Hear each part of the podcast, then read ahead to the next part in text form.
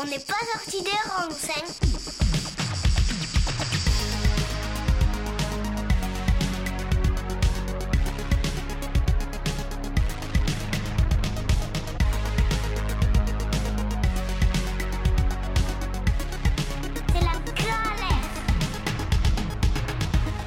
Salut à tous et bienvenue sur Radio Alliance Plus et Rage pour un nouvel épisode dont n'est pas sorti des ronces. Aujourd'hui c'est un épisode spécial qui est dans la continuité de l'épisode sur le nucléaire puisque c'est un format un peu à part parce que j'accueille Benjamin, donc ingénieur neutronique à Framatome, et Victor, chargé de projet donc dans les énergies renouvelables. Et il est encore plus spécial car je vais laisser exceptionnellement les rênes à Victor dans cette première partie pour qu'il puisse poser ses propres questions à Benjamin. C'est un exercice étonnant, mais j'en suis persuadé qu'il sera plus que passionnant. Salut à vous deux. Salut. Salut Jordan. Bon bah Victor, tu connais un peu la maison, hein, tu étais déjà venu pour l'épisode 1. Euh, donc euh, je vous propose de vous présenter euh, chacun votre tour pour dissocier un peu les voix. Et ensuite, hein, je vous laisse lancer les hostilités. Salut Jordan, salut Victor. Euh, du coup, moi c'est Benjamin euh, Cuxac, ingénieur neutronique chez Framatome, donc dans la sûreté nucléaire. Et euh, j'ai 26 ans et je fais ça depuis maintenant 2 ans, 2-3 ans. Et moi, Victor, ça fait deux ans que je travaille dans un bureau d'études dans les énergies renouvelables. J'ai fait mes études liées à ça. Euh, j'ai un peu travaillé dans le domaine du nucléaire. Euh, donc c'est pour ça que je suis très, euh, très, très heureux de pouvoir te poser ces questions. Et je te remercie beaucoup de, de me laisser l'opportunité de faire ce type de- d'exercice. Il n'y a pas de problème. Bon bah moi je vous retrouve tout à l'heure. Très bien. Alors, euh, donc, je sais que vous avez abordé beaucoup de sujets différents euh, lors, du premier, euh, lors du premier entretien que vous avez eu tous les deux avec Jordan. Je voulais savoir, ma première question, on, on a parlé de sûreté nucléaire. J'aimerais bien savoir tout simplement qu'est-ce que c'est la sûreté nucléaire? Oui, alors euh, la sûreté nucléaire, c'est euh, c'est toutes les mesures relatives à la conception, à la construction, euh, également au fonctionnement, à l'arrêt et au démantèlement de ce qu'on appelle les INB. Les INB, ce sont les installations nucléaires de base. Et euh, du coup, dedans, on retrouve des, bah, les usines, mais aussi également du coup les centrales. Euh, et en fait, du coup, la sûreté nucléaire ça fait partie du plus grand scope qui est la sécurité nucléaire et qui englobe aussi d'autres choses comme euh, la radioprotection, l'antiterrorisme euh, et les actions de la sécurité civile en cas de besoin, euh, en cas d'accident par exemple. Donc, la sûreté nucléaire n'est pas spécifiquement liée à la radioactivité. Non, non, non, ça peut être. C'est, enfin, en tout cas, spécifiquement moi, je traite de tout ce qui est incident et accident dans les conditions, enfin, des conditions, en fait, les transitoires accidentels des réacteurs. D'accord. Bon, bah, tu, tu, tournes, tu tournes très bien parce que c'est ma prochaine question. Euh, on parle d'incident nucléaire, on parle d'accident nucléaire. Mhm. Est-ce que tu peux nous définir un peu ce que ça veut dire? Bien sûr. Euh, alors, en fait, euh, il faut savoir qu'il existe une échelle euh, spécifique au nucléaire, un petit peu comme l'échelle de Richter pour les tremblements de terre, qui s'appelle l'échelle INES pour International Nuclear Event Scale. Et en fait, cette échelle a été mise en place en 91 par l'IAEA, qui est le- une agence internationale, qui, est, qui est une agence onusienne d'ailleurs, de l'énergie atomique. Et en fait, cette échelle, euh, elle va de 0 à 7, il y a 8 niveaux. Et en fait, elle, euh, est à destination euh, du public et des médias. Donc c'est une échelle qui est subjective, puisqu'elle ne représente pas en fait vraiment la probabilité d'occurrence d'un événement, mais plus en fait juste un ordre d'idée un peu de, la hiérarchie de ces différents événements-là.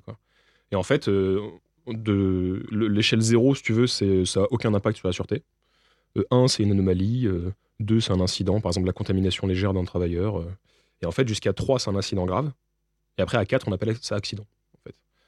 Euh, et ça va du coup jusqu'à jusqu'à 7. Et euh, dans l'histoire de l'humanité, il y a eu euh, deux accidents de niveau 7, euh, Tchernobyl évidemment, et Fukushima. Il y a eu un accident de niveau 5 aussi à Three Miles Island, qui était avant Tchernobyl, mais qui était beaucoup moins médiatisé, parce que c'était dans un contexte de guerre froide. Et, euh, D'accord. et en France, il y a eu historiquement deux accidents de niveau 4 euh, à la centrale de Saint-Laurent, sur les filières UNGG de l'époque. Euh, et euh, il y a euh, annuellement des centaines d'incidents de niveau 1 ou 2.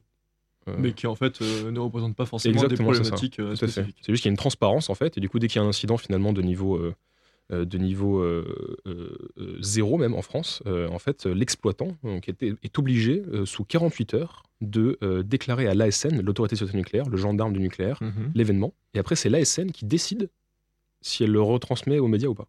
Si ça rend public. Et bah, du coup, bah, encore une fois, tu tombes très bien parce que c'est ma, ma prochaine question. Euh, donc, tu parlais d'exploitants, on parle bah, d'EDF, je pense, euh, à l'heure actuelle dans le nucléaire. Euh, Il y a beaucoup, beaucoup bah, de- d'entreprises qui gravitent autour. Bah, Il y a Framatome dont tu fais partie. Il y a l'ASN que tu viens de mentionner qui est l'autorité de sûreté nucléaire. Est-ce que, est-ce que tu peux m'expliquer un petit peu tout ce conglomérat d'entreprises, qu'elles soient publiques ou privées, l'État, le rôle de chacun et surtout le rôle de chacun pour, comme tu disais, la transparence de, de tout ce qui se passe dans une centrale nucléaire? Euh, alors du coup, l'activité nucléaire en France, euh, comme j'en parlais dans le premier épisode avec, euh, Jordan, elle est un peu particulière. Euh, en fait, le nucléaire civil français, il est public, parce que c'est l'État qui garant de la sûreté des installations nucléaires. Et, et en France, du coup, le seul et unique exploitant, c'est EDF. Il y a d'autres pays, comme du coup les États-Unis ou le Japon, où c'est privé pour le coup. Et du coup, EDF, euh, c'est donc une société à capitaux publics qui est détenue à 80% par l'État. Et euh, le commissariat à l'énergie atomique, le CEA, euh, c'est l'autre exploitant, mais du coup pour la recherche. En fait, ils ont des réacteurs, eux, de recherche qui ne sont pas à but électrogène. Et EDF euh, détient en fait le monopole de l'exploitation de toutes les centrales nucléaires en France. Donc en fait, si tu veux, on peut un peu répartir la filière nucléaire en trois acteurs. Du coup, il y a ces exploitants. Après, du coup, il y a les fournisseurs. Donc tu citais effectivement euh, donc Framatome dont je fais partie pour le combustible nucléaire et les installations. Il y a Orano aussi, Axareva, qui stocke les déchets de très haute activité, qui participe aussi au cycle du combustible. Euh, mais il y a aussi euh, genre Bouygues, Vinci, pour euh, construire genre tout ce qui est béton, ferraille, acier, etc. de- de- du réacteur. General Electric, qui est l'ancien Alstom Power, pour tout ce qui est ce qu'on appelle l'îlot conventionnel. Donc c'est plutôt genre le construction de la turbine, tout, ce qui est plutôt genre alternateur et transformation de, l'énergie en, électricité. Et après, du coup, il y a aussi effectivement les organismes de contrôle. Donc il y en a deux en France. Il y a l'autorité de sûreté nucléaire, l'ACN, qui du coup est un peu dans un rôle de gendarmerie euh, et de contrôle. Et il y a l'IRSN, l'Institut de radioprotection et de sûreté nucléaire, qui lui est plutôt un rôle d'expert. Euh, et D'accord, et, euh, donc, en, et donc en gros, euh, EDF, euh, comme tu disais tout à l'heure, fournit ses données, dès qu'il se- passe quelque chose, fournit ses données à ces organismes plus ou moins publics, qui ensuite, eux, choisissent de divulguer bah, C'est ça. En fait, si c'est des incidents donc de niveau zéro, c'est vraiment au- au- à l'appréciation de l'ASN et en fonction de l'impact médiatique que ça peut avoir. Et par contre, je crois que si c'est de niveau 1, euh, il y a une obligation de faire au moins un communiqué de presse. Niveau 2, tu as obligation de passer un coup de fil à toutes les radios et machin. Enfin, tu vois, il y a un peu un, Mmh, un truc comme ça. Ok. Très bien. Bah, très clair. Euh, une autre question, donc tu as parlé de Tchernobyl qui s'est passé en 86, Fukushima au Japon en 2011. Euh, Mile Island, c'est peut-être un peu moins connu, comme tu disais, euh, de par le contexte géopolitique euh, de l'époque. Est-ce que tu peux nous expliquer un petit peu, alors sans forcément rentrer dans le détail, on va dire, mais les raisons de ces accidents Euh, Est-ce que ce sont des raisons humaines, des problèmes de conception Euh, Voilà, Mm. donc, euh, et, puis, et puis savoir, bah, est-ce qu'on a réussi à tirer des enseignements de ces, de, de ces, de- de ces accidents? Euh, du coup, effectivement, euh, donc, euh, les accidents, donc ça, ces trois-là en particulier, ça, il faudrait une heure entière pour en parler. Euh, mais ce qu'on peut dire succinctement, effectivement, c'est que à chaque fois, l'humain est responsable d'une partie de, de l'accident, en fait. Mhm. Euh, donc pour, pour, euh, pour, pour Tchernobyl, je pense que c'est peut-être plutôt euh, préférentiellement parler de Tchernobyl, puisque c'est vraiment celui qui a eu le plus d'impact sur l'évolution de la sûreté euh, nucléaire dans le monde, en fait. Euh, en fait, très succinctement, donc Tchernobyl, c'est l'explosion du réacteur numéro 4 de, de la centrale du coup de Tchernobyl, qui, est, euh, qui était en Ukraine, donc euh, ex-URSS. À l'époque, c'était encore l'URSS. c'était encore l'URSS, absolument. Et en fait, c'est un réacteur du type RBMK. Donc, c'est c'est pas des REP, c'est pas des REB, c'est pas des. Euh, c'est pas des Candu comme euh, au Canada, c'est une technologie, c'est un modèle soviétique en fait, euh, qui était du coup conçu au milieu des années 60 et qui est refroidi par de l'eau bouillante, avec des, et, ça fonctionne avec de l'uranium enrichi. Et en fait, il y a trois causes conjuguées pour cette catastrophe. La première cause, c'est pour le coup la filière elle-même. En fait, il y avait, il y avait des erreurs de conception que les autorités soviétiques avaient mal, mal euh, palpées en fait. Et, euh, et en fait, notamment, une de ces erreurs de conception, c'était que ces réacteurs étaient extrêmement instables à faible puissance. Euh, parce qu'il y avait. on peut vraiment pas rentrer dans les détails parce que c'est un peu long. D'ailleurs, j'invite les gens à regarder des, des vidéos de, l'IRSN qui fait en fait beaucoup de- d'explications là-dessus, assez techniques, mais plutôt bien vulgarisées. Mais en fait, voilà, le réacteur était dans un état d'arrêt en fait où il était du coup instable et une combinaison de plein d'événements et surtout d'erreurs humaines qui ont provoqué le drame que l'on connaît. Euh, sachant qu'en plus il y avait aussi le contexte politique qui encore une fois euh, a- permis de fournir des éléments complémentaires sur l'explication de l'accident et Mhm. notamment que bah, euh, il y avait dans ce contexte de, de guerre froide une culture de la, de- du secret euh, et, euh, et, aussi toute une, toute, une, euh, toute une espèce de tendance à vouloir produire du plutonium pour faire des bombes ensuite plus tard. Enfin bref, tout un truc. Après, de ce qui est intéressant, c'est les leçons de Tchernobyl. Voilà, bien sûr. Et en fait, effectivement, donc c'est le premier accident grave de l'histoire. Donc le fameux euh, échelle 7 sur l'échelle de l'INES. L'INES qui a été euh, du coup euh, mise en place ensuite. Et ça a vraiment profondément changé la perception qu'on avait de, la gestion des accidents. Et, ça a mis en exergue plein de problèmes qu'on avait sur la gestion de crise, sur comment les îles pouvaient gérer ces trucs-là aussi. Et au-delà de, en fait, de, tous les morts et des effets aigus immédiats et directs et indirects que ça a pu avoir, qui sont difficilement d'ailleurs palpables, euh, et même sur les exercices de gestion de crise qu'on met, en- l'heure depuis, euh, ce qui est vraiment important, je trouve, pour moi, c'est euh, c'est les leçons qu'on a prises sur la transparence de l'information par rapport à ces installations. En fait, il y a vraiment une convention internationale qui a été mise en place dès 86, date du coup de cet accident, pour que une information euh, euh, immédiate soit donnée euh, aux personnalités, aux pays concernés, pardon, en cas de- d'accident grave. Et donc là, tu parles vraiment d'une transparence au niveau de- du public ou au niveau de l'État ou au niveau de. Au niveau du public, en fait. Parce que, en fait, effectivement, j'ai pas, euh, j'ai pas précisé ça, mais l'ASN est indépendante de l'État. D'accord. C'est un organisme qui est indépendant de l'État, qui ne répond pas à l'État, et qui, du coup. euh, euh, Et qui émet ses propres jugements. hein. Exactement, Ouais, c'est ça, c'est une autorité indépendante, une Mhm. autorité indépendante, et du coup, en fait, elle a vraiment pour mission de bah, de- d'informer le public, en fait, de, des, des- des conséquences que pourrait avoir des, des- ouais, du, le nucléaire sur, euh, Mhm, sur leur vie, sur l'environnement, etc. D'accord. Ok, très bien. Euh, dernière question euh, qui va être euh, très difficile à répondre, mais je t'invite à le faire succinctement. Est-ce que donc le nucléaire aujourd'hui est une énergie dangereuse pour l'homme ou pour la nature? Le, risque zéro n'existe pas. En fait, ce qu'il faut aujourd'hui arriver à faire, c'est de, hiérarchiser en fait nos priorités par rapport à, ce qu'on souhaite faire pour traiter l'urgence euh, climatique euh, actuelle. En fait, le, il faut aussi euh, bien intégrer qu'en France, le- nos standards de sûreté sont les plus hauts du monde. Donc, ce qui a l'avantage du coup de faire en sorte que bah, du coup, les installations Mhm. sont sûres. Mhm. Mais il y a des, des- des avantages en fait technico-économiques aussi. C'est-à-dire qu'en fait, les démonstrations de sûreté sont extrêmement difficiles. Euh, on, on vend en fait le PR en est un exemple. C'est c'est vraiment. euh, on pourrait peut-être même dire qu'il est trop sûr.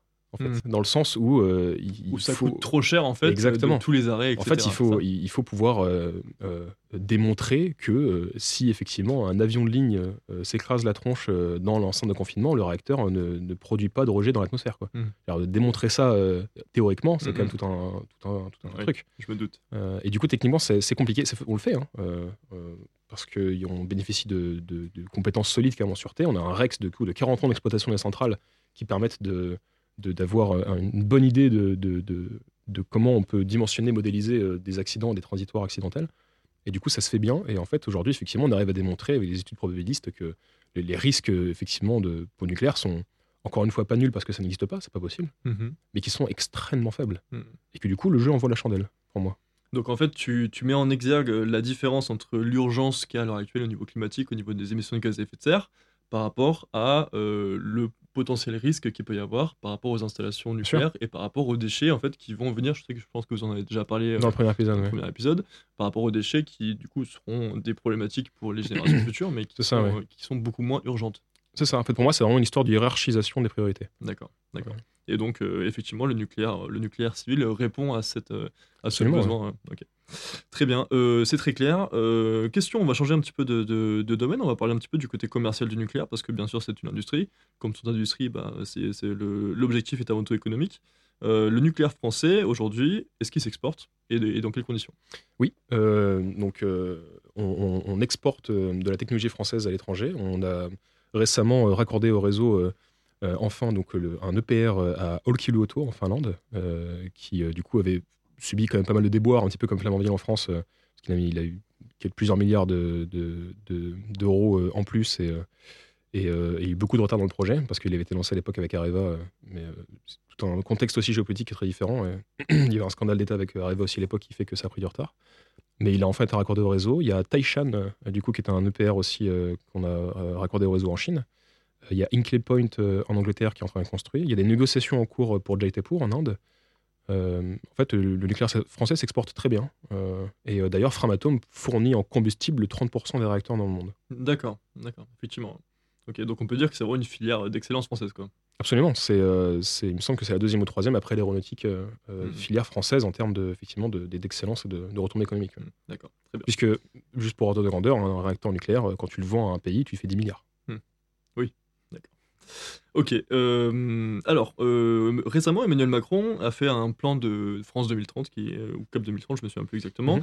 euh, pour un peu ambitionner les objectifs économiques de la France. Il a parlé notamment de ce qu'on appelle les SMR, donc c'est le Small Modular Reactor. Est-ce que tu peux me dire rapidement qu'est-ce que c'est et à quoi est-ce destiné? Oui, alors je, je commencerai par dire que c'est un petit peu bizarre de la part du gouvernement de Macron de parler des SMR maintenant, sachant qu'il a commencé son mandat en fermant deux réacteurs que l'autorité de sûreté nucléaire indépendante de cet État avait dit qu'ils étaient OK pour l'exploitation de 10 années supplémentaires. D'ailleurs, au passage, des milliards d'euros avaient déjà été euh, euh, utilisés d'argent public hein, pour moderniser cette centrale et la rendre justement opérationnelle et allonger sa durée de vie. Donc là, on parle de Fessenheim, bien On sûr. parle de Fessenheim, bien sûr, donc ça a été arrêté. Il a également arrêté le projet Astrid, qui était un projet de réacteur d'un neutron rapide au caloporteur sodium, qui avait comme objectif comme, euh, de continuer un petit peu ce que Superphénix avait commencé à l'époque du gouvernement de Jospin quand ça a été arrêté, également pour des raisons politiques, de ce qu'on appelle fermer la filière de l'uranium et donc de rendre en fait la France dans un certain sens indépendante en uranium. Euh, et euh, en fait, il finit son mandat en annonçant qu'il va faire six nouveaux EPR et construire des SMR. Bon. C'est euh, compliqué de savoir ce qu'il pense. Mais le SMR, qu'est-ce que c'est en fait Les SMR, le problème c'est que avec ce jeu de ping-pong entre les différents mandats, on était quand même pas mal dans le, dans le game avant, et en fait on a pris un retard incommensurable. Actuellement, les États-Unis, ils ont un projet qui s'appelle le projet euh, New Scale, qui est un projet de SMR, euh, qui me semble dont le démonstrateur va être fini en 2023. En France, on n'a pas commencé. hein. Hmm. On a un projet qui s'appelle New World, euh, qui fait longtemps qu'on travaille dessus et compagnie, mais en fait, euh, l'argent il vient, il part, il vient, il part, et du coup, ça avance pas. Et en Chine, pareil, ils sont super à la pointe là-dessus. et en fait, l'intérêt d'un SMR, c'est en fait, euh, ça coûte évidemment beaucoup moins cher, donc ça produit évidemment aussi beaucoup moins d'é- d'énergie. Mais en on fait, parle de c'est- 50 mégawatts, je crois, c'est ça? Oui, c'est ça, ouais, absolument. Alors que normalement, les réacteurs, c'est entre 900 et 1600. Exactement, c'est ça, c'est exactement la gamme.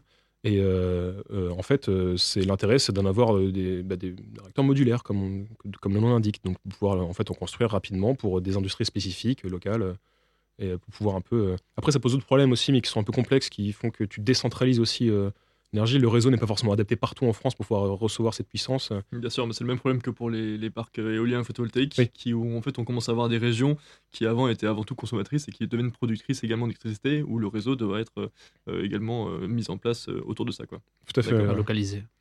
Est-ce que euh, tu penses que, rapidement, est-ce que c'est destiné à l'export ou c'est plutôt franco-français, le SMR L'industrie qui va être créée Euh, oh, ce serait destiné à l'export aussi, je pense. Ouais, hein. Parce qu'en fait, en France, je, je nous vois mal en avoir besoin, euh, honnêtement. Euh, notre réseau est déjà extrêmement fiable et puissant. et, et, et je pense pas qu'on ait besoin de SMR particulièrement. C'est plus pour des pays dont justement le réseau ne peut pas l'atteindre. On parlait de l'Inde tout à l'heure. Mhm. L'Inde, il y, a un- il y a un souci majeur avec le fait de leur vendre des EPR. C'est que l'EPR, il va faire exploser le réseau. Hmm. En fait, se- Ouais, c'est pas adapté. c'est c'est- c'est peut-être en fait, c'est juste que le, en France, on, a- on bénéficie justement grâce à RTE et, et, à EDF depuis euh, plus de 60 ans maintenant d'un réseau très fort, très fiable. Avec Et une- surtout qui a été construit autour des centrales nucléaires. oui, tout à fait. des points extrêmement exactement, exactement. Donc avec des fréquences aussi Mm. et des tensions qui sont adaptées à ce réseau-là. Et en fait, euh, dans des pays comme l'Inde, les SMR pourraient être une, une solution euh, Ouais. intermédiaire. Notamment pour les zones très reculées, on peut imaginer par exemple. Tout à fait. ouais. D'accord. Bah, du coup, je, je vous coupe deux secondes, mais par exemple, sur, euh, en Inde, en Chine, aux États-Unis, le nucléaire actuellement, il est en développement ou c'est. En Chine, il est extrêmement développement. Ils ont, ils ont multiplié euh, par, euh, par, euh, non, je vais dire un chiffre au hasard, je vais pas dire de chiffre, mais enfin, les- ils ont leur parc nucléaire est, est en, en constante évolution. Ils construisent énormément de centrales. Ça tombe bien parce qu'en plus c'est un pays qui, est- qui a énormément de centrales à charbon Mm. actuellement et qui en plus a beaucoup de besoins. Alors après, effectivement, une centrale nucléaire en France, nous c'est super parce que une centrale t'alimente 2 millions de foyers. Sur 60 millions, ça commence à être pas mal, tu vois. Ouais. En Chine, ils sont à 1,5 milliard, donc c'est pas, il va falloir en mettre plusieurs quoi. Donc, toi, ton avis, c'est que, par exemple, s'ils veulent euh, réduire leur impact carbone, ces pays-là, ils doivent développer euh, beaucoup plus ce nucléaire-là ou... sûr. Ouais. En plus, en plus la Chine, a- on, peut, on peut enchaîner avec, euh, rapidement sur Flamanville, mais effectivement, euh, la Chine bénéficie pour le coup d'un atout majeur, c'est que eux, ça fait, ça fait 30 ans qu'ils construisent pour tout le monde. Donc ils savent construire. Et ils ont énormément de connaissances pour ça. Et du coup, leurs EPR, notamment Taishan, là, c'était un peu une, une leçon pour nous. C'est qu'en fait, on leur a dit regardez, coucou, on vous vend ce truc-là, on a cet EPR, et en fait, euh, ils l'ont construit euh, d'une main de maître. Et euh, en fait, euh, ça fait pas le figure avec la France par rapport à Flamanville. Parce qu'en fait, nous, cette compétence-là, on l'a perdue. Parce qu'on a construit des réacteurs pendant 30 ans. on a fait des séries à n'en plus finir. On a fait 60 réacteurs. On s'est arrêté le jour au lendemain. Il y, a il y a eu une mauvaise transmission des connaissances. Et toutes les personnes qui avaient ces connaissances sont parties à la retraite. Et en fait, euh, aujourd'hui, euh, euh, on n'a plus ces connaissances-là. Et du coup, Flamanville est un petit peu en d'abord à cause de ça. Donc ça va se finir. hein, mais ça a pris un retard fou. Ça a pris énormément d'argent qui n'était pas censé être mis dedans aussi. Et en fait, en Chine, ils sont capables de construire beaucoup mieux. Et du coup, c'est vraiment intéressant pour eux de, de- de faire des réacteurs repères en série. oui. Et je, me- je vais me faire un peu avocat du diable, mais euh, si on commence à développer des centrales nucléaires en Chine, en Inde, aux États-Unis, euh, est-ce qu'on va pas tout simplement multiplier les risques d'incidents ou d'accidents, ce que vous disiez tout à l'heure? En fait, on... ça dépend de ce qu'on construit, mais effectivement, donc on- nous, si on vend des EPR les EPR, donc ont les plus hauts standards de sûreté. Donc c'est des, la Chine, ils, ont, peuvent euh, se le permettre, donc ils le font. Et, euh, et du coup, en fait, on, on- on- je pense que pour revenir sur cette histoire de hiérarchisation des priorités, euh, en fait, on, on multiplie peut-être un petit peu le risque d'accident ou d'incident nucléaire, mais on limite beaucoup plus le risque de, de foutre en l'air notre planète pour des milliers et des milliers d'années à venir. Quoi. En limitant du coup le- le- l'émission de gaz à effet de serre. Et, euh, et en plus de ça, euh, euh, ça c'est un, sujet qui est souvent abordé dans les médias justement comment on le traite, mais euh, on ne peut pas continuer de croître et de- d'avoir une demande d'énergie qui est croissante en ne, ne faisant pas en sorte de construire les, les- les infrastructures qui permettent de, de répondre à cette demande. Et le nucléaire, grâce à sa très grande densification de l'énergie, permet de répondre à cette demande-là parce qu'il fournit beaucoup d'énergie. En plus, qui est décarboné. Donc, euh, Mm. Alors c'est vrai qu'à l'époque où on a construit bah, tous ces chantiers en France euh, dans les années 70 de construction de nombreux parcs, on n'avait pas encore conscience euh, bah, de- du changement climatique, etc. C'était vraiment les, les, Mhm. euh, les balbutiements et en fait on se rend compte aujourd'hui bah, qu'en plus de la production que ça, que, que ça fait, ça émet très peu de gaz à effet de serre, donc c'est super intéressant. Euh, par rapport au retard de Flamanville, tu as parlé un petit peu des compétences. Euh, Est-ce que tu peux aller euh, peut-être un peu plus loin? Donc la transmission de compétences, tu dis qu'il qu'il s'est vraiment mal déroulé entre, entre ceux qui ont fait les premières vagues et euh, ceux qui ont travaillé à, à l'heure actuelle depuis 2004 sur Flamanville? Euh, en fait, euh, c'est vraiment des compétences euh, euh, vraiment euh, euh, du terrain en fait, qui ont été perdues. C'est-à-dire que euh, c'est pas forcément tant dans le design ou dans la conception, dans les études de sûreté elles-mêmes, en fait. Toutes ces phases-là, un petit peu de, ouais, de, de, conceptual design et compagnie, euh, euh, ça s'est fait sur des longues périodes de temps. Donc en fait, les transmissions de connaissances sont plutôt bien faites. Mais c'est vraiment juste sur, euh, genre, faire des soudures, par exemple, tu vois. En fait, c'est juste ça. Ça, on sait plus faire. Mm. Et, et c'est pas que pour le père. Il y a aussi, euh, par exemple, dans le- cadre du grand carénage, donc qui est euh, l'objectif du coup de- d'augmenter la durée de vie de nos centrales euh, qui commencent un petit peu à vieillir. Eh bien, euh, euh, il, est- il faut pouvoir moderniser ces centrales. Et donc, une des parties de la modernisation, c'est aussi de pouvoir remplacer des pièces qui commencent à se faire un petit peu vieilles et qui sont facilement ou pas remplaçables. Et on remplace aussi beaucoup euh, ce qu'on appelle les générateurs de vapeur, qui sont du coup des, des grandes, grandes bonbonnes en fait, qui permettent de transformer euh, du coup le- l'eau en vapeur pour pouvoir ensuite l'extraire euh, et extraire l'énergie euh, euh, thermique dedans pour faire l'électricité. Et on a remplacé plus d'une trentaine de CGV euh, au cours des différentes euh, des, des 20 dernières années. Et, euh, en fait, on a vu justement que plus on les remplaçait, et plus il y avait des pièces des fois qui étaient défectueuses, qu'il fallait refaire avant de les remplacer, parce qu'on perdait cette compétence et qu'en fait, on savait plus euh, ouais, faire de soudure. quoi. Donc alors en fait, est-ce que tout simplement, ce- est-ce que la, la, le- le- la problématique française a été tout simplement de, euh, de ne pas construire tous les 5 ans des PR et des PR de réacteurs pour pouvoir poursuivre et, et augmenter les compétences au fur et à mesure? Quitte à vendre l'électricité en surplus. Oui, euh, oui. euh, en fait, en plus, on a vu que l'export marchait plutôt bien, donc on aurait pu en plus en construire ailleurs. Et puis surtout avec un réseau européen hyper connecté aujourd'hui, c'est vrai que... Exactement, exactement. En fait, c'est vrai que c'est c'est compliqué en fait de, de- savoir exactement ce qui s'est passé ou de ou de, pouvoir jauger des, des- conséquences de ne pas avoir construit plus de réacteurs. Mais en fait, euh, en France, euh, jusqu'à jusqu'à avant la fermeture de Fessenheim, on avait 75% d'électricité, maintenant c'est 71 qui était d'origine nucléaire. Euh, bon, après, de là à monter à 100%, c'est pas forcément utile non plus. Surtout que les intermittences peuvent se révéler utiles aussi quand on veut piloter d'une autre manière. Et pour le réseau RTE, c'est intéressant aussi d'avoir accès à ces sources-là. Mais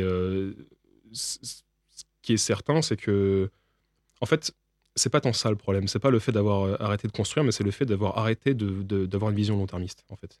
Parce que euh, à l'époque, on avait, euh, il n'y avait pas que des REP. On avait aussi un État stratège qui réfléchissait au cycle de l'uranium sur le très long terme, parce que l'uranium, c'est pas une denrée inépuisable. L'uranium, actuellement, à, à- à la vitesse à laquelle on consomme, on en a pour 130 ans. Ça va vite quand même. hein. Et tu parles de la consommation française ou consommation mondiale? Mondial. Mondial, D'accord. c'est 130 ans. Hmm. Euh, ça va arriver très vite. Et en fait, déjà, il y a, déjà 30 ans, ils savaient ça, ils étaient déjà en train de prévoir la suite, et c'était du coup le fameux réacteur SuperPhoenix qui avait comme objectif de créer ce qu'on appelle du MOX.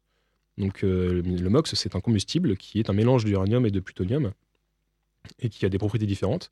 Et après, en fait, la suite, les étapes suivantes, c'était de faire des réacteurs à neutrons rapides, euh, avec des calorporteurs sodium, par exemple, comme le projet Astrid était un démonstrateur euh, qui était presque fini avant qu'il soit annulé pour des raisons politiques. Et euh, en fait, euh, l'objectif de ces trucs-là, après, c'était de pouvoir brûler les déchets et d'utiliser le plutonium en tant que combustible pour pouvoir en fait faire un cycle fermé. C'est qu'en fait, du coup, tu avais les centrales classiques qui utilisaient l'uranium pour, euh, euh, bah, du coup, pour produire l'énergie, etc. Et après, l'uranium, en fait, il faut, faut un peu voir ça On comme utilisait les de- déchets des autres centrales pour alimenter les nouvelles Exactement, centrales. exactement. Et du coup, Ouais. tu fermais le cycle et tu, tu, alors, tu divisais par 10 le nombre de déchets. Mhm. Et surtout, tu, tu passais en fait de 130 ans d'estimation de, d'uranium restant à plusieurs milliers d'années. Oui, parce qu'en fait, euh, on a des stocks euh, très, très, très, très larges. Ok, très bien. Euh, alors, on, tu nous as parlé rapidement du grand carénage. Tu peux nous expliquer en quelques minutes. Euh, le grand carénage, c'est euh, le projet de EDF sur 10 ans de, euh, qui vise à moderniser et à rénover toutes nos centrales nucléaires. D'accord. Est-ce que c'est une demande de leur la durée de SN ou est-ce que c'est une, une volonté étatique? C'est une, c'est une volonté étatique, je pense, parce qu'ils sont quand même pas fous. En fait, j'ai un chiffre intéressant. C'est que si jamais aujourd'hui tu ne fais pas le grand carénage, ça suppose du coup que les réacteurs qui arrivent à 40 ans, il faut les fermer. Donc dès maintenant, tu perds 5 gigawatts tous les ans. sur 63 D'accord. Donc euh, en fait, il faut, c'est impératif. Il faut absolument pouvoir prolonger la durée de vie de la centrale. D'accord. Et est-ce que, ce, est-ce que ce carénage est vraiment quelque chose euh, de, sur l'ensemble de la centrale nucléaire ou est-ce que c'est vraiment des éléments spécifiques? Tu parlais des générateurs de vapeur, de, de vapeur tout à l'heure. Euh, comment ça se passe? C'est l'ensemble des centrales. C'est des- D'accord. C'est c'est un sujet qui est techniquement très, très ambitieux. Mm, mm, mm. Donc il y a toute une partie d'EDF qui travaille qui est spécifiquement là-dessus. Et, et en fait, c'est- ça, ça correspond à plein de trucs. C'est la maîtrise du vieillissement des matériaux, la prolongation de leur exploitation, euh, c'est les technologies innovantes, par exemple des nouvelles stratégies de maintenance, euh, une meilleure exploitation.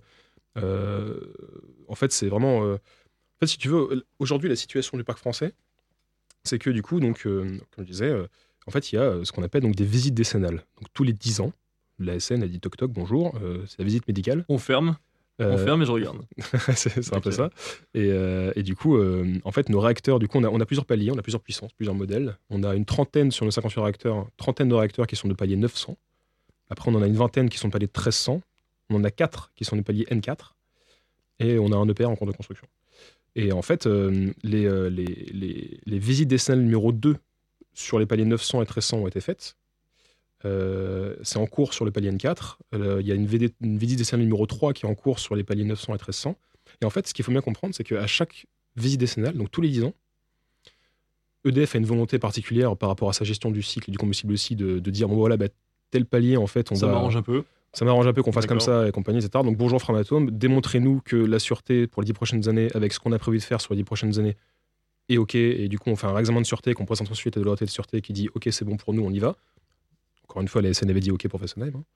Euh, et, euh, et du coup, c'est comme ça que ça marche. Et en fait, euh, aussi dans le cadre de ces, de ces visites décennales, c'est aussi l'occasion, du coup, de moderniser des systèmes de sauvegarde, des systèmes de sûreté, de, dire, bon voilà, en fait, pendant 10 ans, on a fait comme ça, on a eu des règles pendant 10 ans, on a dit, ça, c'était un peu limite quand même, on était un peu dans le flou, on sait pas trop comment faire, donc tac, on va faire un programme là-dessus.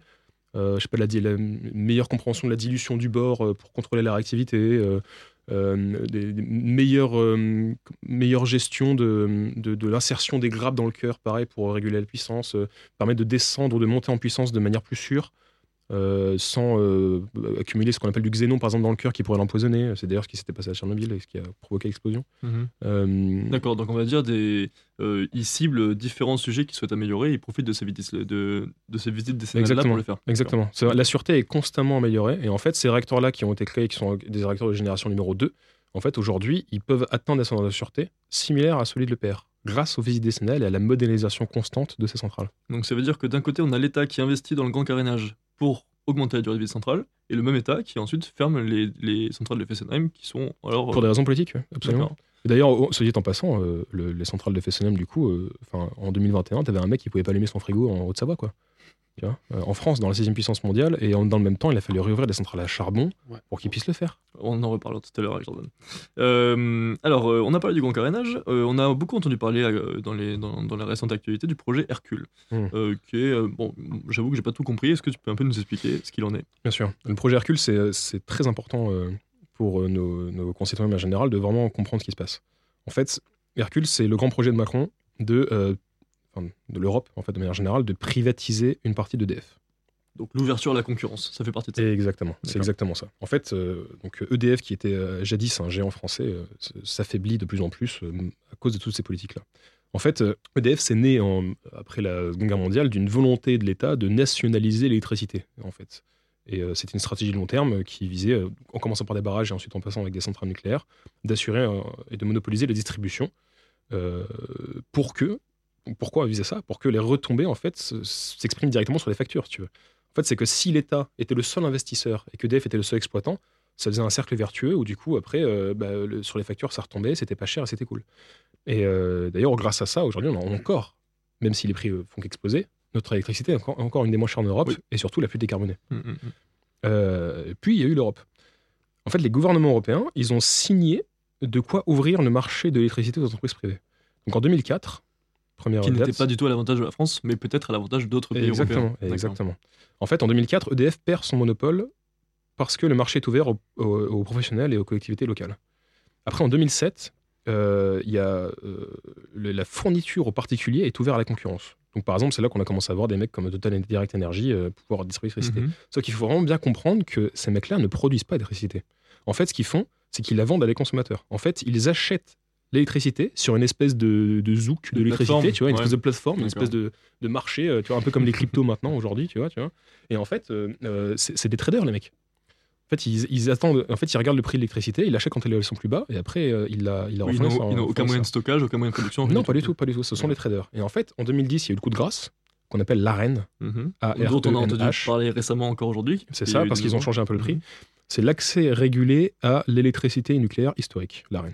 En fait, la loi oblige, depuis 2010, EDF à vendre un quart de sa production nucléaire à un prix fixe faible, qui était à l'époque de 42 euros au mégawattheure et qui aujourd'hui est de 46,5. Est-ce que c'est le prix de revient à l'heure actuelle? Non. Est-ce que c'est donc c'est à dire qu'ils perdent de l'argent en Oui. vendant. Absolument. En fait, de cette manière, les concurrents d'EDF, Sans parler du prix du marché, bien sûr. sans parler du prix du marché, c'est ça, mais en fait, c'est par rapport au prix du marché. C'est qu'en fait, les concurrents d'EDF, ils achètent, quand ils le veulent, euh, à, à l'électricité à bas prix. Et, euh, Pour les revendre au prix du marché. pour les vendre au prix marché en fait. Et la Mm. conséquence, c'est que comme depuis euh, le prix de l'électricité euh, il fluctue sur le marché, et bah euh, dès que c'est au-dessus ils achètent EDF et dès que c'est en dessous ils achètent au prix du marché. Mhm. Et du coup, bref, EDF Donc, en fait perte est énorme, forcément en, en perte de compétitivité par rapport à ses concurrents. Mhm. Et en, plus, et en plus de ça, le- la reine n'a pas été revalorisée en 10 ans. Et là, elle était enfin revalorisée et ils ont augmenté le prix. Et euh, du coup, enfin c'est en fait toute cette machinerie capitaliste artificielle, elle permet aux concurrents d'EDF d'être un tout petit peu plus concurrents qu'EDF. Est-ce que, euh, ju- juste pour rebondir, on reviendra sur les coûts d'électricité un peu plus tard. Est-ce que, euh, est-ce que ça a permis quand même de baisser les prix ou bah, pas du tout? C'est ça qui est génial. Non, D'accord. les prix ont monté. Eh bah, en fait, c'est ça qui est exceptionnel. C'est ça qui est exceptionnel en fait. La conséquence, c'est que euh, la part du marché des fournisseurs en fait sur alternatif a fait que grimper et grimper.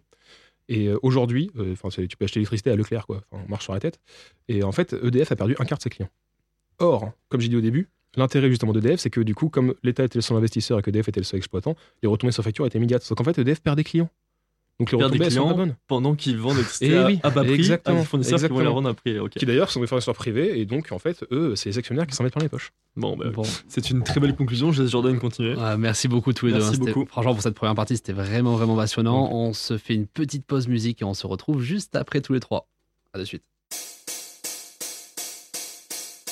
Nothing ever happens. I lost all my passion. I just keep crashing, living on my rations. The bullets in the roses, devil in the poses. Don't know where my ghost is, don't know where my home is. Guess we never chose this. I'm in the sea with Moses, looking for my roses. Guess it's never hopeless. The bullets in the passion, devil in the poses. This has never happened. Nothing ever happens. Nothing ever happened. The bullets in the rations. I'm looking for my passion. I just keep crashing. Daytime, nighttime, nighttime, daytime. We do it all at the same time. Daytime, nighttime, nighttime, daytime. We do it all at the same time.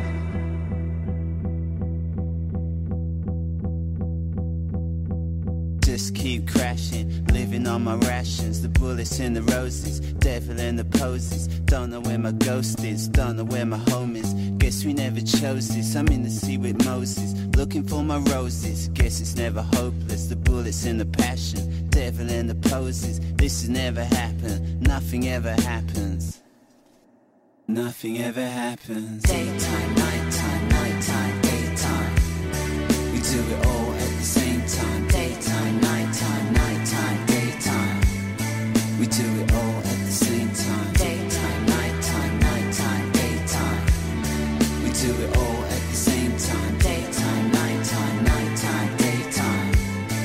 at the same time. Bullets in the rosy, bullets in the ration. Devil in the nosy. I'm looking for my passion. Leaves in the hosey. I just keep crashing. We never chose it. Nothing ever happened. I don't know where my ghost is. Bullets in the ration. I don't know where my home is. Just keep crashing. Guess we're nearly homely.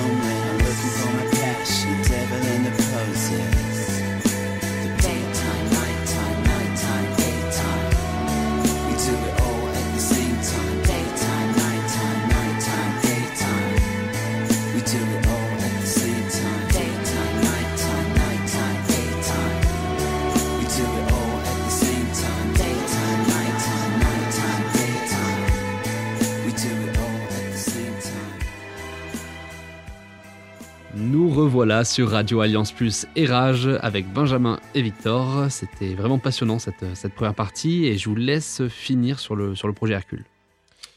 Pour terminer, qu'est-ce que c'est le projet Hercule? Donc voilà, donc le projet Hercule, effectivement, donc euh, j'ai introduit un peu cette- tout ce contexte déjà euh, de, de démantèlement un peu d'EDF, déjà actionné par l'Europe. Et en fait, en 2019, euh, il y avait tellement de fournisseurs alternatifs euh, que le quota donné par la reine euh, ne suffisait plus. Donc, ils se sont dit quoi? Ils se sont dit, on va monter artificiellement les euh, prix d'EDF pour que les autres restent concurrents. Donc en fait, en gros, ce qu'on nous a dit, c'est qu'on met en place de la concurrence pour faire baisser les prix. Et là, pour maintenir la concurrence, on fait monter les prix. Et donc, en fait, c'est à la fin, tu payes plus cher. Quoi. Et en fait, Hercule, euh, c'est le coup de grâce, en fait. C'est euh, la volonté d'Europe de découper EDF en trois morceaux.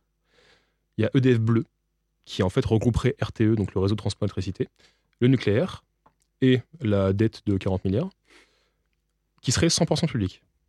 Après, il y a EDF Azur, qui serait du coup l'hydro électrique, qui serait 100% public aussi, mais qui serait. euh, euh, c'est pas une entreprise, mais c'est ce qu'on appelle une quasi-régie. Et en fait, ça va avoir des, conclusions. Vous allez voir euh, l'impact que ça. Et après, il y a euh, EDF Vert, qui du coup serait donc solaire, éolien et Enedis. Enedis qui assure en fait aujourd'hui la distribution et la commercialisation de l'électricité, et euh, qui serait euh, euh, à 35% privé.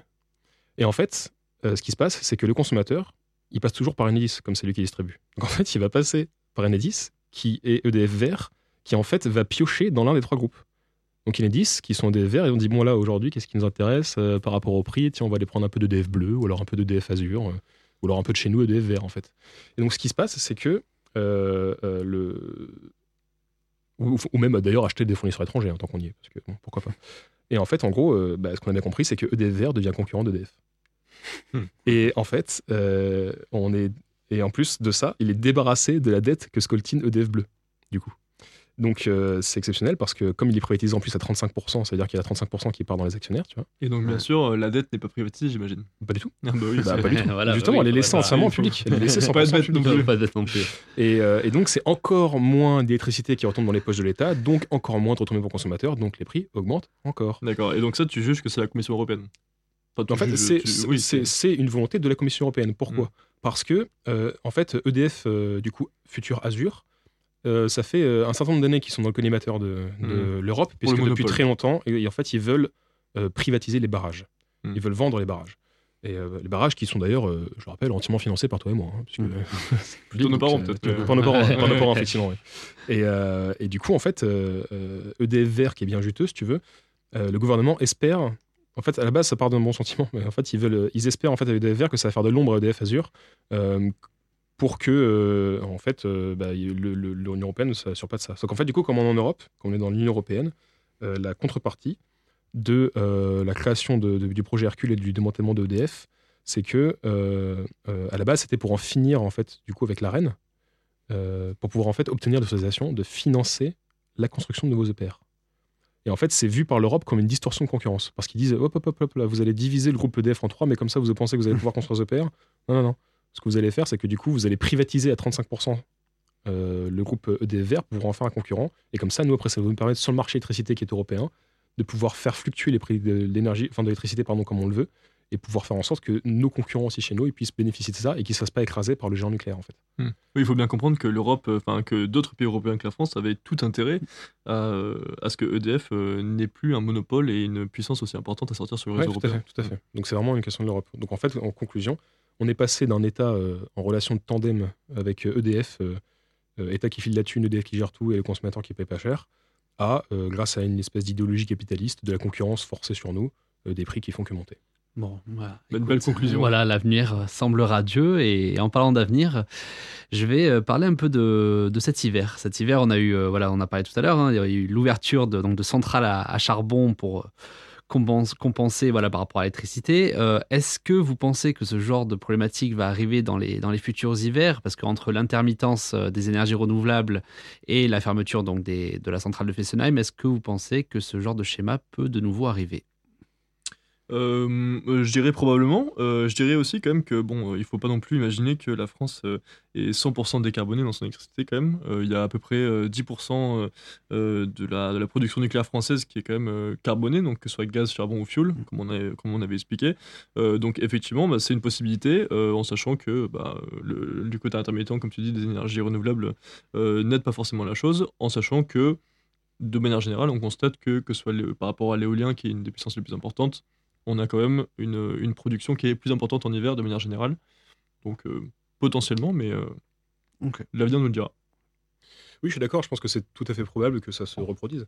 En fait, euh, comme ces énergies, comme tu le dis, sont intermittentes et, et pas forcément pilotables, il suffit en fait qu'il y ait un hiver où du coup on est euh, dans cette zone-là, les réacteurs qui sont arrêtés euh, euh, pour des raisons de maintenance ou, ou que sais-je, et qu'il n'y ait pas de vent et pas de soleil, et, et tout de suite tu passes au charbon. Quoi. Et, euh, Ouais. et Ouais. malheureusement, le, le- enfin, le- la manière avec laquelle notre système électrique est, est fait euh, euh, suppose que tant qu'on a ces énergies-là, euh, on peut pas euh, remplacer en fait du pilotable par de l'intermittent. C'est pas possible. Ouais. À moins d'avoir des moyens de stockage très importants. C'est ça, voilà. Et C'est Mais une technologie qu'on maîtrise pas encore. Alors si on en maîtrise, on en avait parlé des steps, je Oui, des dernière steps, voilà. mais, euh, Euh, le, le- c'est le- pas suffisant, je pense. Alors à l'heure actuelle, c'est pas suffisant. Euh, Aujourd'hui, quand même, il y a quelque chose de- de- d'hyper intéressant qui est en train de se passer. Qu'on pense du bien ou du mal des voitures électriques, euh, de, Mm. du- du- de l'avancée, de l'avancée qui est en train de se faire, le fait d'avoir, euh, d'avoir euh, des idées, des- en fait, chaque voiture électrique bientôt sera branchée toujours sur un secteur Mm. et en fait sera une réserve Ouais, une forme de stockage. une, une sorte de, bah, oui, ce sera un stockage, mais surtout un, un stockage accessible par le réseau électrique, par RTE en gros ou Enedis. C'est-à-dire que ce sera en fait tout simplement bah, des euh, des, des- des dizaines de milliers de petits points de stockage qui lui disent bon voilà, euh, je prends 10% par là, je prends 10% par là, ce qui pourra également aussi dans le futur commencer à combler un petit peu les- l'intermittence. En, ordre de grandeur, ça représente quoi finalement? Parce qu'une voiture euh, en, en capacité de stockage en puissance, ça, ça stocke euh, Ah oui, non, mais ça stocke très pas peu. grand chose. Après, en fait, euh, le, le- ce qui est intéressant à juger, c'est l'effet volume. C'est-à-dire Ouais. qu'en fait, que ce soit les bornes de recharge qui auront bientôt également leur système de recharge pour pouvoir compenser les flu- les fluctuations du réseau, que ce soit les voitures électriques qui auront également. Voilà, donc on va dire, euh, le, le- euh, peu importe ce qu'on pense du, du principe des batteries, etc. En tout cas, euh, pour le réseau, pour la, pour la maintenabilité du réseau euh, par rapport aux énergies intermittentes, c'est quelque chose qui est intéressant aussi. Mmh. Et c'est ce qu'on appelle le smart grid que- qui est développé par Enedis et RTE. Exactement, j'ai rebondir là-dessus et présenter ça, mais le smart grid, c'est vraiment un truc de fou quand même, je trouve, parce que ça utilise justement le, le- bah, les IA et compagnie pour euh, en fait adapter le réseau en, en- en- en tout temps. Dans- en fait, tu aurais genre un appartement dans lequel tu as plusieurs euh, maisons, t'as plusieurs, euh, plusieurs loyers, euh, et genre, euh, je sais pas, il y en a un qui part en vacances par exemple, et en fait, tu as le, le réseau le sait en fonction de la consommation qui est, qui est drainée sur le réseau à l'instant T. En fait, il peut redistribuer en fait et, et- et, euh, et un petit peu changer le réseau pour euh, faire en sorte d'économiser un petit peu d'énergie. C'est qu'en fait, comme c'est à plein d'endroits, Ça un se peu fait- partout, Ça se fait à l'échelle de foyer, de quartier? Ah bah non, Ouais, à l'échelle euh, non, départementale, D'accord, ok. régionale. Ouais, bien sûr. Ouais. ok, ouais. Et en fait, c'est, ça permet de, de, de- de faire une gestion en fait, du réseau qui est, qui est absolument plus intelligente et optimisée. Et, et comme euh, on, on- on l'avait dit euh, déjà, ça a déjà été dit dans plusieurs Mm. épisodes, l'électricité ne se stocke pas. Mm. Et du coup, il faut que euh, en tout instant, euh, consommation égale demande. Et euh, Ouais, du coup, si on peut avoir vraiment une, une mesure très fine de ça, ça permet de- d'encore mieux gérer justement le pilotable et, et surtout de pouvoir bénéficier de meilleure manière des, des- des sources intermittentes. C'est que là, pour le coup, la technologie peut, peut vraiment servir. Je vous propose de, de nous diriger cette fois sur le volet politique avec un extrait de Jean-Luc Mélenchon au grand jury de RTL du 9 janvier 2022 et on se retrouve juste après. Alors les éoliennes terrestres, euh, euh, c'est pas la bonne idée. Euh, ça, beaucoup de gens sont contre, ça fait des histoires. On peut en mettre, hein, faut pas non Mm. plus exagérer. hein, on peut en mettre. Mais euh, la beauté des paysages, ça compte. Les gens, ils sont pas prêts. Euh, vous savez, on vous rappelez les pylônes à haute tension. Je, vous rappelle que quand même, on- dans le passé, on n'est même pas non plus trop ça, mais à certains moments, on était fiers. Ça a changé. L'éolienne qu'il faut installer, c'est l'éolienne offshore, c'est-à-dire en mer. Et ça. Nous, Français, nous savons faire des éoliennes qu'on met à 22 km de la côte. L'école des ingénieurs de Nantes a le prototype. Vous êtes allé. Nous savons. Eh ben oui. Oui. Mais donc, si on peut le faire, posons-nous la question. J'ai déjà répondu qu'il était possible de remplacer les réacteurs nucléaires qu'il faut impérativement arrêter Mélenchon. par des euh, éoliennes qui sont en mer. On arrivera, alors pas que, hein, Hmm. mais avec l'ensemble des moyens qui permettent de faire des énergies alternatives, on peut très bien remplacer ces réacteurs. Voilà, mer- merci Jean-Luc Mélenchon euh, pour, pour votre avis. Euh, du coup, euh, donc Jean-Luc Mélenchon de veut- Parole aux électeurs alors. Voilà. Jean-Luc Mélenchon veut donc du 100% énergie renouvelable en 2050. Est-ce que c'est possible? Non, euh, c'est- impossible. C'est impossible dans le monde dans lequel on vit. On ne peut pas euh, aujourd'hui euh, assurer euh, le- la, la- la demande électrique qui est celle de la France ou de l'Europe de manière générale en faisant du 100% ENR, c'est impossible. Alors moi j'ai un avis qui est un petit peu différent quand même. Euh, alors euh, on va parler un petit peu après du, du- du scénario RTE. Donc Ouais. euh, RTE comme on disait c'est un, c'est une entreprise publique qui s'occupe du, du transport d'électricité au niveau national. Ce rapport exprime clairement dans les faits que aujourd'hui si on veut garder euh, les deux options les plus importantes, enfin les, les- les deux caractéristiques de notre réseau les plus importantes, c'est-à-dire une souveraineté au niveau national Hmm. et euh, une, une, euh, et une, une émission de carbone, euh, une émission décarbonée plutôt, excusez-moi, euh, en fait, c'est possible. Par contre, effectivement, bon, on y reviendra un petit peu après, il va falloir mettre des moyens qui sont colossaux. Euh, pour revenir à l'éolien offshore, euh, je pense que M. Mélenchon Ouais. sait aussi qu'il y a des paysages aussi proches de la mer, et qu'en fait, bah, quand on voit les projets éoliens à Saint-Nazaire ou peu, ou peu importe où, on voit qu'il y a également de la contestation, qu'il y a également des problématiques au Il y a la niveau local, Ouais. euh, qu'il y a la pêche, que Sea Shepherd, euh, qui est une association environnementale, commence aussi à, à se, à, se, à, se, à se porter contre ce type de projet. Donc en fait non, euh, l'offshore c'est une des solutions, c'est pas la solution miracle. Euh, Monsieur Mélenchon dit que le- les éoliennes terrestres euh, c'est fini parce que personne n'en veut. Euh, moi, enfin, je- c'est pas un argument Voilà. que je trouve recevable. Quoi. Mais euh, techniquement, si on fait un petit ordre de grandeur, euh, est-ce que vraiment l'é- l'éolien offshore peut remplacer des réacteurs nucléaires si on fait par exemple une. si Alors, on on- parle puissance? Quand on parle des facteurs de charge, excuse-moi, vas-y, je fais ça. Non, non, enfin, euh, c'est c'est juste que ça dépend de la quantité que tu en mets. Oui, quoi. voilà, C'est- voilà, en fait, voilà, ils font un parc entier. voilà. euh, et, et en fait, ça. En fait, j'ai un petit peu de mal avec cette notion parce que moi, je, je- je trouve qu'on compare pas les. les- C'est pas très homogène qu'en comparaison, en fait. J'ai du mal à comparer une puissance. euh, En fait, il faudrait comparer en puissance installée ou en puissance, tu vois. euh, Bah même En fait, pas. ouais. T'as dit facteur de charge. C'est- En fait, je pense que c'était effectivement le mot-clé. Mm. Euh, le- le- les, éoliennes, en fait, ne sont jamais au maximum de leur capacité installée. Parce que justement, elles dépendent des conditions météorologiques. Et que c'est comme ça, c'est un fait de conception. Et qu'en fait, euh, on- pour remplacer en fait, des, des- des sources, enfin des, des moyens de production qui sont pilotables, je pense qu'il faut le remplacer par d'autres moyens de production qui sont pilotables. Et euh, je pense que Et c'est compliqué de comparer et de dresser un bilan euh, en disant, bon, bah, en théorie, on pourrait remplacer euh, cette centrale par tant d'éoliennes, sauf que des fois, elles marchent pas, les éoliennes. Tu vois, ou alors, elles marchent, enfin, si elles marchent, mais genre, elles marchent à des puissances qui sont vraiment très inférieures de ceux que qu'elles pourraient faire dans, le- dans le meilleur des cas. Et est-ce qu'il y a des alternatives euh, donc pilotables au nucléaire? Bah oui, le charbon. C'est le charbon, le Eh gaz, le fuel, Eh euh, oui. ou le stockage. Donc, euh, Euh, oui, c'est c'est- Ou l'hydro. Ouais, Ou l'hydro. Mais bon, on a déjà, on, est, on, a le stock. euh, L'hydro, on est full capacité, Ouais, full ouais. capacité. on peut pas en mettre plus. Pour revenir un, un tout petit peu sur le facteur de charge, euh, donc facteur de charge du nucléaire, on, on parle entre 80 et 90% par rapport aux maintenances, etc. Euh, l'éolien offshore, on est, à- on, est, on est un peu plus que l'éolien euh, sur Terre, parce que l'éolien sur Terre, on est à peu près à 25%. Euh, l'éolien offshore, on est à 40%. Pourquoi Euh, d'ailleurs? Pourquoi, on pourquoi c'est mieux Pourquoi c'est meilleur? Euh, Parce que les régimes de vent sont plus importants, parce que plus tu es éloigné des côtes, plus tu as des vents, Mm. euh, des, courants, des, des- des- des courants marins et des courants d'air marins qui, vont, euh, qui sont plus importants. Il faut savoir aussi que les éoliennes offshore sont beaucoup plus massives, beaucoup plus puissantes. D'accord. Voilà, donc on va dire au niveau de la puissance, pour donner un ordre d'idée, une éolienne sur Terre c'est entre 3 et 5 mégawatts, hein. Mhm. donc on n'est pas du tout sur la même sorte de grandeur que toi.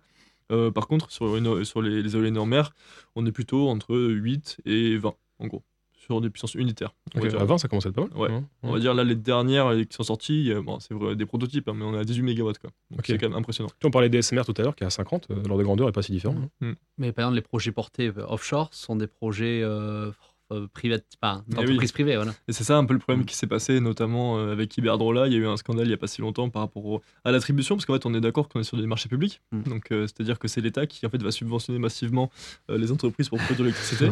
et sauf qu'en fait, bah, EDF était euh, extrêmement bien placé. Mm. Euh, et en fait, il y a eu une. Je sais pas exactement ce qui se passait, franchement, je vais pas dire de bêtises, mais euh, EDF était très bien placé, mais n'a pas obtenu le marché, alors qu'il aurait dû l'obtenir d'après les conditions de l'appel d'offres. Donc, euh, et c'est donc Iberdrola, un géant espagnol, qui l'a obtenu. Mystère. hein. Difficile à savoir. Bon, c'est un jeu d'acteur où le contribuable paye parfois Ah un bah, peu c'est les toujours nous qui Exactement. dommage. Bon, j'ai envie de parler un peu donc euh, avenir avant de clôturer l'émission. Tu m'as introduit tout à l'heure le sujet avec euh, les- le scénario donc euh, avec RTE. Euh, bon. Pour l'énergie, tout le monde y va de son scénario. Hein. C'est vrai que là, récemment, j'en ai, je crois qu'il y a quelques jours, là, au moment où on enregistre, il y a, le, il y a eu un- des scénarios qui ont été publiés par, par l'ADEME. Euh, il y a euh, des scénarios publiés par l'association Negawatt. Et en effet, il y a des scénarios qui sont publiés donc par RTE. Donc, on va, prioriser les, euh, scénarios pour 2050 de, RTE qui ont été publiés en octobre 2021. Donc, je vais aller assez vite. hein. Il y a eu euh, donc euh, six scénarios. Donc, le scénario 1, euh, là, voilà, là je le lis, donc c'est la sortie du nucléaire avec 100% d'énergie renouvelable. Les scénarios 2 et 3, c'est 13% de nucléaire. Le reste, c'est principalement donc des ENR, donc je rentre pas dans les détails. Le scénario 4 et 5, c'est à peu près un tiers de nucléaire avec un développement des EPR. Et enfin, le scénario 6, c'est 50% de nucléaire avec des EPR ou bien les SMR donc, euh, que Macron souhaite, euh, souhaite développer. Euh, donc là, actuellement, là, on est euh, sur un scénario, scénario 6, là, actuellement. On est sur euh, 50%, on vise 50% de nucléaire en 2050. Bah, c'est difficile à dire. Les élections arrivent dans deux mois. On verra Oui, bien. c'est de ouf. de ouf. Ouais. Euh, c'est très politique malheureusement. Euh, juste une petite chose, il y, a, il y a deux choses que je voulais dire par rapport à ça.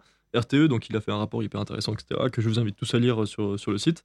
Euh, la première chose qu'il dit quand même, c'est que peu importe ce qu'on choisit, il faut agir maintenant. Parce que là, en fait, on, parce que là, toi, tu parles de pourcentage Oui, d'électricité, etc. On voilà. parle de c'est un scénario à 2050. Ouais. Euh, il dit, dans tous les cas, quoi qu'on choisisse, il faut le faire maintenant. La seconde chose qu'il dit aussi, c'est que tu parles du scénario 1 qui est 100% énergie renouvelable, ce qui est prôné par beaucoup Mhm. de, de candidats à l'élection présidentielle. Euh, ce scénario-là, il est, il, est, il est stipulé, voilà, il, est, il est écrit noir sur blanc qu'en fait, euh, si on veut se lancer là-dedans, il faut le faire maintenant, il faut le faire massivement, parce que en gros, il- le, le- le développement doit être tellement important qu'il doit être plus important que ce que l'Allemagne a fait au tout début du développement des énergies renouvelables. Donc on va dire, si on veut se lancer là-dedans, ce sera la décision politique, euh, il va falloir mettre le paquet, que ce soit financièrement ou au niveau des... Est-ce qu'il y a En des. fait, il y, a- il y a une incertitude pour moi qui me pose problème avec ce scénario des 100% renouvelables. Euh, en fait, c'est qu'il faut impérativement avoir des capacités de stockage aussi également. Et là, il y a quand même une incertitude physique là-dessus. Alors euh, oui, non, parce que donc euh, le, le, le- bah, on, on parlera des coûts après, parce que bien sûr les coûts Mm. euh, vont, vont, vont, vont découler de ça. Euh, mais en fait, RTE quand même a, a, a précisé tous les, enfin, tous le- tous les systèmes de stockage qui étaient inhérents à ce, à ce type de, de, de Ah, ce scénario. type de scénario. Mm. Ouais. Mais par exemple, euh, oui, parce que du coup, euh, toi, par exemple, toi qui travaille, Benjamin qui travaille dans le nucléaire, c'est sûr que toi, tu prioriserais euh, le scénario 50% nucléaire ou même toi, carrément, tu, tu, tu maintiendrais, par exemple, 70% nucléaire comme c'est euh, actuellement? Bah, en fait, le problème de. En fait, ma- c'est pas tant une question de pourcentage ou de prorata. Mm, oui, c'est- comme enfin, le fait de faire 100% pour faire 100%, c'est stupide. Mm. En fait, c'est surtout que le, le nucléaire, malheureusement, plus euh, n'a pas été fait de manière durable. Euh, on parlait tout à l'heure, encore une fois, de la fermeture du cycle et de, différentes gestions de commerce, etc. Mais en fait, c'est juste que il, faut. euh, euh, en fait, on force, si tu veux, les décisions des générations futures euh, en, imposant en fait des, des, des, des doxa euh, sur, un, sur un mix donné. En fait, le, fait de vouloir reprendre ou arrêter telle énergie pour des raisons politiciennes plutôt que pour des raisons de vraiment d'un mix, de se dire, bon, ouais, est-ce que je veux 70%, 50% parce que j'aime bien ou j'aime pas? C'est pas la bonne truc. Il faut se dire, bon, bah, c'est quoi le mix qui va arriver à concilier l'intégralité de nos objectifs, à savoir du coup de, une décarbonation Oui, voilà, c'est quoi, on va un préciser, prix le plus faible Ouais. possible. Mm. Et, mais en fait, c'est, on peut pas savoir. En fait, c'est super compliqué parce que ça dépend de tellement de facteurs, je trouve. Et, et surtout, encore une fois, de facteurs physiques. En fait, c'est, il y a des incertitudes réelles sur euh, euh, les capacités de, de distribution et de stockage euh, dans les années à venir. En fait, je, je, je, je, sois- je suis pas sûr qu'on puisse vraiment, euh, en fait, trancher aujourd'hui de, de, de si on est dans la bonne direction ou pas euh, au niveau du mix énergétique euh, français. En fait, je saurais même pas te dire si 50% c'est mieux que 70 ou pas. En fait, tout ce qui compte, c'est que c'est que On arrive à nos objectifs de neutralité carbone. C'est ça exactement, ouais. Et que Mais par contre, ce qui est intéressant dans ce scénario, c'est qu'on constate qu'en 2050, en fait, on pourra, on pourra même pas avoir de 70-80% de nucléaire. Parce qu'en fait, euh, vu que les parcs. Oui, voilà. ouais. Euh, Enfin, ça, c'est vachement intéressant. Je trouve que c'est une, c'est une conclusion qui est assez, qui est assez bonne du, du scénario. C'est qu'en fait, euh, même si jamais on décide à réinvestir dès aujourd'hui, Mm. euh, dans, euh, dans 2050, dans 30 ans, on ne pourra pas avoir le, le, le- le- le mix énergétique tel qu'on le connaît aujourd'hui. Du coup, forcément, c'est impératif qu'on développe dans tous les cas les ENR. Dans ce cas-là. En tout cas, euh, Si, on, si, on, si on, même si on réinvestissait dans le nucléaire, Ce qu'on constate, c'est que même le scénario le plus favorable au nucléaire, Ouais. qui parle de 50% de nucléaire, qu'est-ce que ça veut dire? Ça veut dire 50% d'énergie renouvelable. Mais en fait, 50% d'énergie renouvelable, aujourd'hui, on en est loin. On est, Ouais. euh, voilà, euh, là, on est actuellement pour le solaire et l'éolien, on est à peu près on est à une dizaine de pourcents. même Ouais, pas. 10%, Ouais, 10-15%. 10%, 10%, ouais. Sachant que l'hydraulique prend une énorme part. Donc, Oui. Euh, non, non, on n'est pas sorti des ronces. Oh là là, ouais, voilà, beau, voilà, c'est beau. Euh, là, j'ai envie de parler, bien sûr. On va... Là, il nous reste 4 minutes devant nous. Et euh, j'aime bien sûr, on va... je pense que ça intéresse les auditeurs. Dans tous ces scénarios, qu'est-ce qui va coûter le plus cher aux contribuables C'est compliqué. Euh, En fait, ça dépend de, de, de, de, de beaucoup de ce qu'on disait aussi avec le projet Hercule tout à l'heure. C'est que, euh, en fait, si jamais c'est pas l'État qui investit et qui, qui, qui se charge de réaliser en fait euh, euh, toute la, bah, tout le projet, que ce soit de la conception euh, à la distribution compagnie, euh, si tu, re- si tu relègues ça à des entreprises privées, Mm. euh, forcément les factures vont augmenter. Et tu perds de la souveraineté en plus. Parce que du coup, tu soumets ça à la loi du marché. Et en fait, euh, euh, l'idéologie capitaliste euh, semble dire que le marché, euh, c'est forcément l'optimum, en fait. C'est que forcément, le marché est optimisé par nature, alors que pas du tout. L'histoire le montre. Comme les prix n'ont jamais été aussi chers. Ouais. Et en fait, quel scénario coûtera le moins cher Alors peut-être que quelqu'un sait, moi je sais pas. Moi je saurais, pas, je saurais pas dire du tout. hein. Non, non, mais c'est que ton regard par rapport à la Et- privatisation, c'est une réponse en soi. hein, Oui, je, je Mm. pense qu'il y, y a vraiment un lien avec ça. Et puis il y a, il y a aussi, euh, mine de rien, de- de- sur des échelles beaucoup plus grandes, le, on sait aujourd'hui que le- les grands axiomes de l'économie moderne euh, sont basés quand même sur le, sur le coût du pétrole, Mm. qui euh, en 2050 euh, sera, sera quand même, euh, on sera quand même vraiment dans un autre, dans un autre monde vis-à-vis du pétrole, justement. Et, et c'est très difficile de savoir l'impact que ça va avoir sur toutes les autres énergies aussi. Par exemple, Ouais. on a vu récemment que, c'est pour des raisons géopolitiques aussi, mais le, le- les embargos de la Russie sur le gaz ont fait monter les prix de l'électricité. Alors on pourrait dire au premier abord, c'est quoi le rapport quoi? Et en fait, c'est parce qu'il y a des jeux politiques Et- stratégiques énormes qui se font, qui font qu'à la fin, les factures d'électricité augmentent alors que c'est un embargo sur le gaz. On peut se demander qu'est-ce qui se passera sur le pétrole du coup. Quand il n'y aura plus de pétrole, est-ce que des énergies qui pourtant n'en dépendent pas du tout, même si bon aujourd'hui en fait tout dépend du pétrole parce que rien Oui, que le sûr, transport, bah, euh, voilà. euh, Euh, Est-ce que, tout, est-ce que les euh, prix vont pas exploser juste à cause de ça? Est-ce Mm. que même en ayant un, un super scénario euh, en hypothèse à 70% ENR, en fait, euh, le fait qu'il n'y ait plus de pétrole, alors que c'est justement pour ça qu'on a développé les ENR, eh ben, ça fait que les prix Ah, vont exploser. c'est pour ça que le désir de souveraineté, au moins national, voire européen, a du sens. C'est-à-dire qu'au Mm. moins, qu'il- au moins limiter l'interdépendance entre ouais. les pays. Tout à fait. Sauf qu'après, là, euh, ce, que, ce que démontre euh, notamment le projet Hercule, c'est que la souveraineté européenne n'existe pas. En fait. Voilà. Pas de souveraineté européenne, Mm. c'est un, non- c'est un non-sens. Et toi, Victor, c'est quoi ton regard sur, euh, sur le coût pour, pour conclure? Alors mon regard sur le coup, il est, euh, alors on va dire, euh, il y a euh, des politiques qui disent que ben, ça coûte beaucoup moins cher le, le, le- le- le renouvelable. Je pense que dans les faits, ce qui est important de voir, c'est que ça fait euh, 40 ans qu'on a une électricité qui est un une des plus basses d'Europe et que c'est euh, 100% lié au développement du nucléaire dans les années 70. Euh, ce qui est important aussi à considérer, c'est qu'en fait, euh, depuis la création des- des- des- des- du parc nucléaire, on a, comme on disait tout à l'heure, organisé le réseau électrique Mhm. autour de cette, sautre- de, de cette centralisation, ce qu'on appelle, c'est-à-dire des productions de masse à, une- je crois qu'il y a 18 sites euh, en France euh, de, de Ouais. nucléaire, voilà, euh, une centralisation de masse, de masse à 18 endroits différents, ce qui fait qu'en fait on a, bah, je sais pas si vous êtes déjà allé à côté d'une centrale nucléaire, euh, c'est hyper impressionnant, on a donc euh, on a deux tranches, quatre tranches, quatre réacteurs, et on a des, des dizaines de kilomètres de fils qu'on voit partir euh, vers, vers, vers la France entière. Quoi. Et ça, clairement, bah, ça veut dire que tout, tout a été organisé, et ça veut dire qu'en fait, quand on va développer les énergies renouvelables, parce que d'après RTE, ça paraît hum, Ouais, une évidence, Ça paraît une évidence, voilà. Euh, quand on va développer massivement les énergies renouvelables, on va avoir ce qu'on appelle la dé- décentralisation du, du- de la production, qui va dire que, bah, comme je disais tout à l'heure, dans les, dans, dans- dans les petits, dans des coins reculés, euh, dans, des, dans des zones rurales, on va avoir des, des- où à la base on était juste faiblement, euh, faiblement consommateur, on va être fortement producteur. Voilà. Et donc en fait, bah, forcément, ça va, ça va, ça va amener, euh, ça va amener une, une modification importante du réseau, sans parler du stockage. Et en fait, bah, cette, cette modification du réseau et du stockage, euh, il faut la prendre en compte en fait. Et Mm. c'est ça que RTE d'ailleurs ne le fait pas. Et il le dit, Ouais. il le dit très précisément parce Mm. qu'il dit en fait, c'est impossible, en gros, de- de- d'essayer d'imaginer euh, les modifications du réseau et du stockage pour mettre en place ce- ce- tous ces scénarios-là. Euh, donc euh, voilà, on va dire que euh, moi, moi, ce qui me paraît le plus cohérent au niveau économique, bah, c'est de relancer dans tous les cas la, création de, de centrales nucléaires, en sachant que le développement des énergies renouvelables aujourd'hui bah, paraît inéluctable, quoi. Ouais. hyper cohérent. En espérant que le, que le contribuable ne, voilà, ne, ne, ne paye pas trop. Voilà, merci beaucoup. Il est temps de laisser l'antenne. Euh, franchement, merci à vous deux. hein. C'était Merci à toi, Jordan. c'était vraiment beaucoup trop Merci bien. à toi. Victor. Euh, les, habituelles, euh, les habituelles questions personnelles, vous les retrouverez en vidéo sur Instagram et Facebook, sur la page donc, de- du podcast. On se retrouve très vite sur euh, Radio Alliance Plus et Rage pour On n'est pas sorti des ronces. On n'est pas sorti des ronces, mais on peut toujours essayer. Allez, bye.